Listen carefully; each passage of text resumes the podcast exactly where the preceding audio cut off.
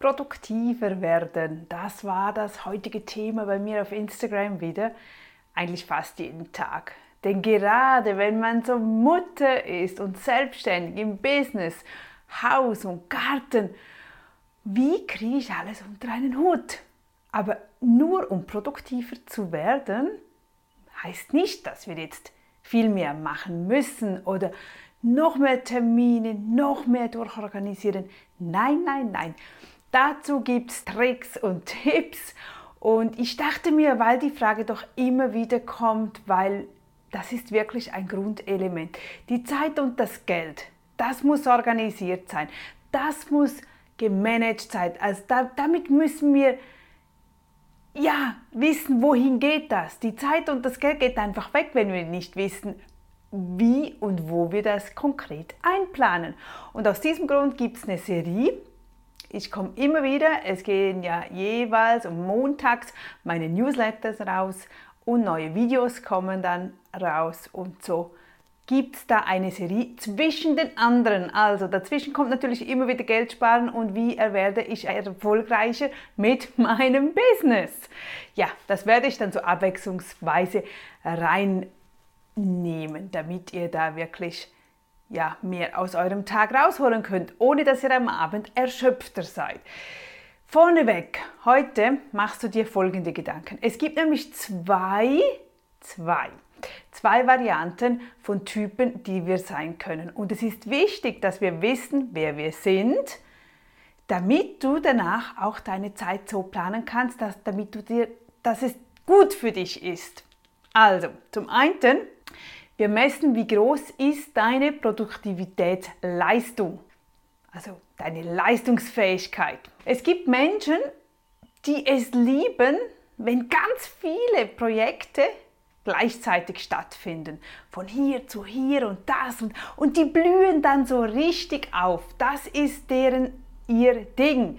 Dann spüren sie, ich bin voll im Fluss, ich bin voll in der Produktivität. Umso mehr die zu tun haben, umso besser ist das für die.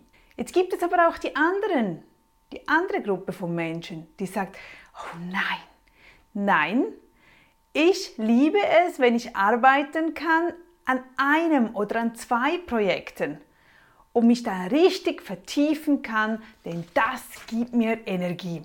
Jetzt entscheide mal für dich, zu welcher Gruppe gehörst du? Wo blühst du auf? Wann erhältst du Energie, Kraft?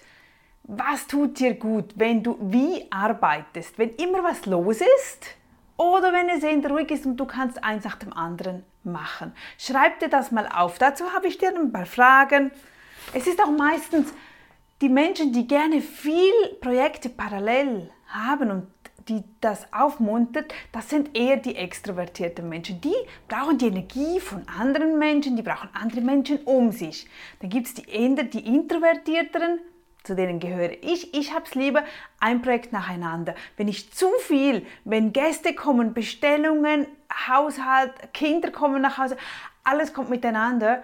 Uh, nein, nein, dann funktioniere ich nicht. Aber ich kenne gut Menschen, die dann perfekt funktionieren, die so richtig Troubleshooter sind, da kommen Probleme, tak, tak, tak, tak, und dann kümmern sie sich darum. Das sind dann eher diese Leute wieder.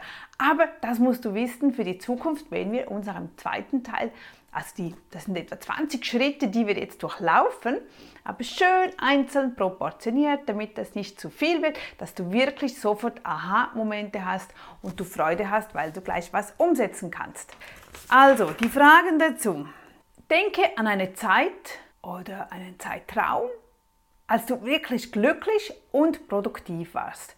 Wann was hat dir gut getan? Das kann auch Zeitabschnitte sein, vielleicht als du ein Student warst, äh, warst eine Schülerin, ein Schüler, als du Auszubildende warst oder nachher angestellt oder als Hausfrau, als Mami. Wann ist so im Groben, nicht jetzt im Detail, wann blühst du auf, wann vergisst du die Zeit, was tut dir gut?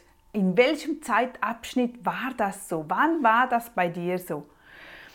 Dann auch überlegen, wann fühlst du dich richtig gestresst? Was sind die Tage, wo du dich gestresst fühlst, wo du am Abend wirklich müde bist, ausgelaugt bist. Überlege, mach dir Gedanken, warum bin ich ausgelaugt? Was war heute das Ding, das dir die Energie genommen hat? Oder was war das Ding, das dir die Energie gegeben hat?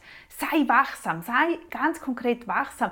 Denn wenn du das nachher weißt, dann bauen wir nämlich nur noch auf die guten Dinge auf. Und dann wirst du noch produktiver und es fällt dir ganz, ganz leicht, das mit deinem Zeitmanagement zu verbinden. Und das ist da das Ziel.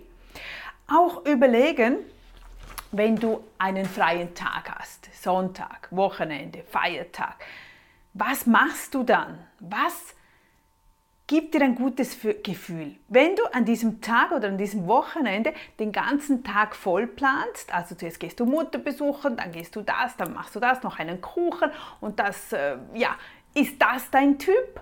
Oder bist du entweder der Typ, der sagt, nein, ich entscheide mich für etwas und wir machen dann das, wir gehen wandern. Wir gehen diesen Ausflug und gut ist. Was, was ist eher so dein Ding? Das ist wirklich wichtig, dass du weißt, in welche Richtung du gehen musst, damit es dir gut tut, damit du alles um dich so aufbauen kannst, dass du aufblühst. Und das wollen wir nicht. Nicht, dass du voll bist mit Dingen, die dir nicht gut tun. Nein, und da ist es so wichtig, dass du das weißt. Also, das von der Serie Zeitmanagement, wie du mit deiner Zeit danach besser umgehen kannst. Aber wir müssen uns zuerst ein bisschen besser kennenlernen.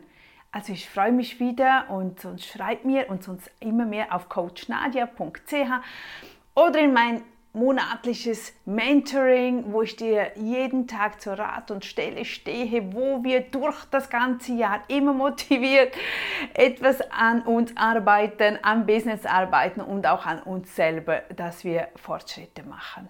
Bis dann, ich grüße dich. Tschüss, deine Nadja.